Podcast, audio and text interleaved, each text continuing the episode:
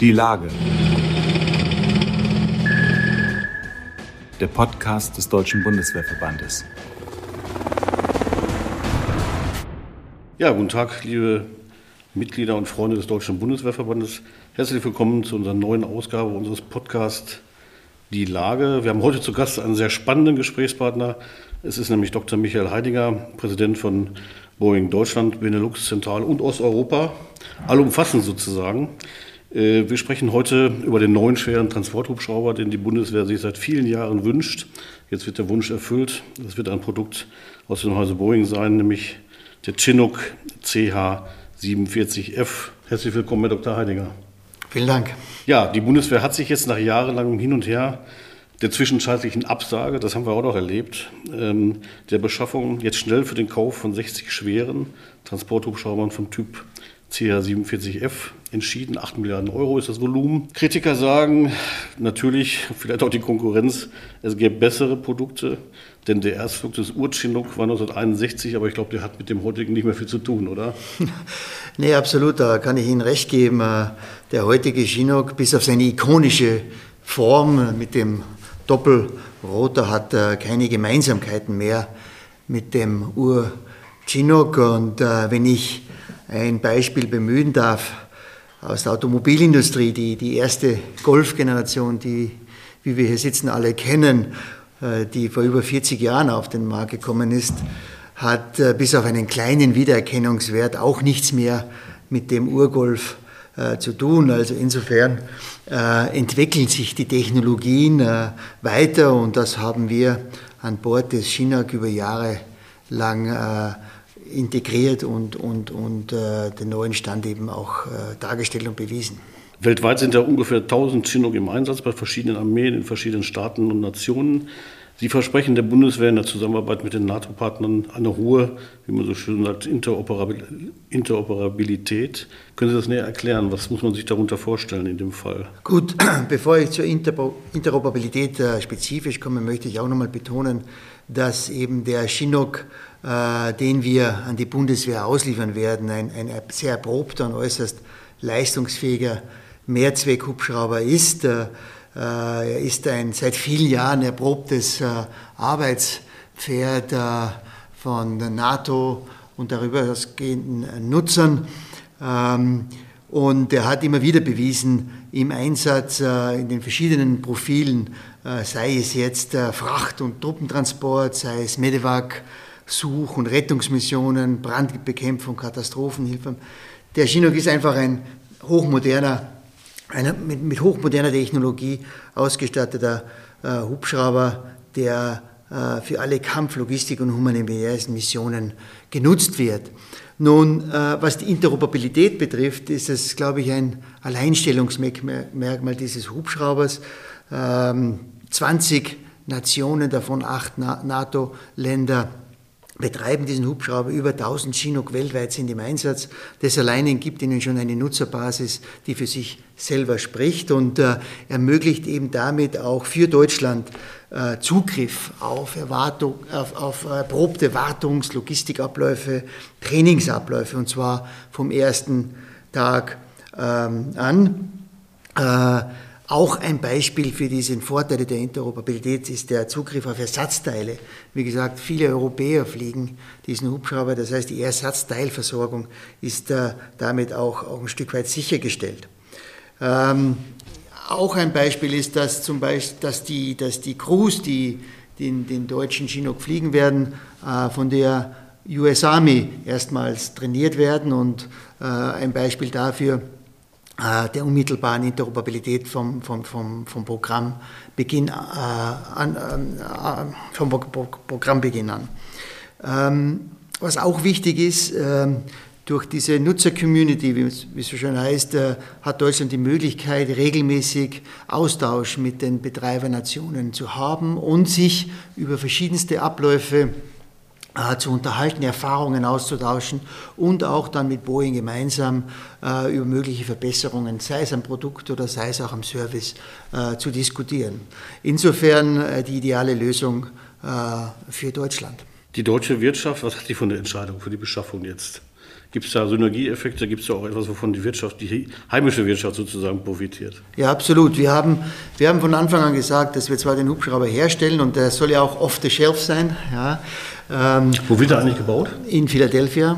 Ähm, und, äh, aber wenn er mal im Betrieb ist, wenn er hier vor Ort ist, soll er eben äh, in Deutschland äh, äh gewartet werden, auch wenn es Modifikationen gibt. Das soll in Deutschland passieren. Das, das haben wir also von Anfang an immer, immer so, so, so gehalten und haben uns auch ein, ein erfahrenes Industrieteam gesucht mit Aerobildung, Airbus Helicopters, CAE, ESG, Honeywell, Lufthansa Technik und Rolls-Royce. Alles Namen, die, glaube ich, bekannt sind, auch bekannt sind, äh, zum Teil aus der Wartung und Instandhaltung der existierenden. Das heißt, Sie sind schon an Bord, diese Die sind an Bord, mit denen haben wir Agreements gemacht und die stehen sozusagen bereit, jetzt, äh, nachdem die Entscheidung gefallen ist, eben die entsprechenden Strukturen auch auf, aufzubauen und sicherzustellen, dass wenn der Hubschrauber äh, äh, hier in Deutschland ankommt, dann die, der, der Betrieb sichergestellt wird, die Unterstützung des Betriebs sichergestellt wird. Das äh, hört man doch gerne. Wenn Sie jetzt die Entscheidung zu treffen hätten, als, zum Beispiel als Militär oder als Minister, einen neuen schweren Transporthubschrauber zu beschaffen, Sie haben eben ein paar Punkte schon genannt, aber welche Hauptargumente sind es eigentlich, die für den CH-47F sprechen, so aus Ihrer Sicht? Ich würde sagen, es ist äh, modern, erprobt, einsatzbereit und in Partnerschaft mit der deutschen Industrie. Das sind diese Argumente, die für den Chinook äh, sprechen und äh, äh, er wird eben den, den ständig äh, wachsenden Missionsanforderungen der Bundeswehr in jeder Hinsicht gerecht und äh, äh, wir haben eben den Vorteil, dass wir einen unheimlichen Erfahrungsschatz in der Nutzung dieses Hubschraubers vorweisen können und auch teilen können und das sollte für für Deutschland eben ein relativ äh, geringes Risiko betreffen, was die Lieferzeit äh, an, an, betrifft, was die äh, ähm, Kosten betrifft, äh, was die Fähigkeiten betrifft und nicht zuletzt, was die Verfügbarkeit betrifft. Sie haben eben schon ein paar Punkte angesprochen, die immer wieder auch Reisesthema sind bei, bei großen Beschaffungsvorhaben. Meistens wird es viel teurer dann dauert es auch viel länger. Das wollen wir diesmal nicht hoffen. Sie sagen ja, das Modell, äh, das Muster ist sozusagen schnell verfügbar. Wann kann die Bundeswehr also mit den ersten CH-47F rechnen und wie lange dauert es eigentlich, bis einer gebaut ist? Absolut. Also während, während wir hier sprechen, äh, gibt es Diskussionen äh, zwischen der Luftwaffe, BMBW, der US Army und, und Boeing über die Details der Vertragsumsetzung, darunter eben auch, auch den, den Lieferplan, die Lieferzeiten. Wir als Firma Boeing äh, haben immer gesagt, wir können den Hubschrauber nach circa drei Jahren, etwas mehr als drei Jahren, nach der Auftragserteilung an uns ausliefern. Wir haben eine laufende Produktionslinie in Philadelphia und äh, wie gesagt, sobald dieser Startschuss gefallen ist, beginnen wir äh, zu beschaffen, zu fertigen, zu montieren. Äh, der Plan sieht vor, dass wir im ersten Jahr äh, alle zwei Monate einen, einen Hubschrauber äh, ausliefern und in dem Folgejahr dann jedes Monat einen Hubschrauber ausliefern. Wie gesagt, von einer laufenden Produktionslinie in Philadelphia. Ein limitierender Faktor ist sicher auch, wie schnell die Bundeswehr die entsprechenden Hubschrauber auch annehmen kann, äh, die Infrastruktur, die Ausbildung, die Crews zur Verfügung stellt. Mhm. Aber so ist der, der grundlegende Plan, wie wir ihn mal äh, besprochen haben. Ähm, es geht ja nicht nur um den Bau der, der Maschinen, sondern auch darum, die Piloten sozusagen auf das Muster umzuschulen, auszubilden. Äh, wie lange dauert das eigentlich, bis man Piloten, Piloten und Techniker für die Arbeit mit dem Chinook vorbereitet hat? Gut, das, das genaue äh, Trainingsprogramm, Ausbildungsprogramm äh, wird ebenfalls zurzeit zwischen der Luftwaffe und der US Army äh, detailliert. Ähm, wie ich schon gesagt habe, äh, das äh, Training wird äh, erstmals von der US Army durchgeführt, um. Wo wird das sein in den USA? Bucks River? Nee. Wo? Fort Rucker, Fort Rucker, ja. Ja, aber das Trainingsprogramm, äh, wie gesagt, wird, wird gemeinsam mit der US Army betrieben und basierend auf deren Erfahrungen, äh, die ja der größte, größte Kunde sind äh, für den Chinook, denke ich mal, dass es sehr reibungslos passieren wird. Da sind wir nicht direkt involviert. Wir sind zuständig für die, für die Wartung, für die Lieferung von Ersatz- und Ausrüstungsteilen, die für die Instandhaltung gebraucht werden.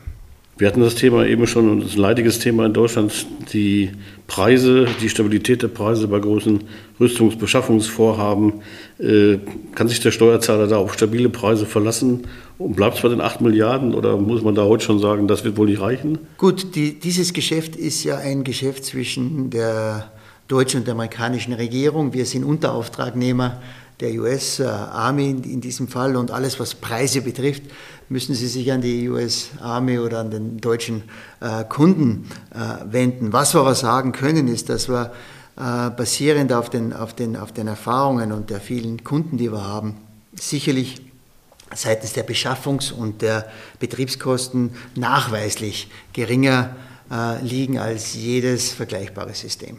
Das hört der Steuerzahler gern und wir werden dann sehen, wie es ist in ein paar Jahren, aber verlassen uns gerne auf das Wort. Ja, vielen Dank für das Gespräch.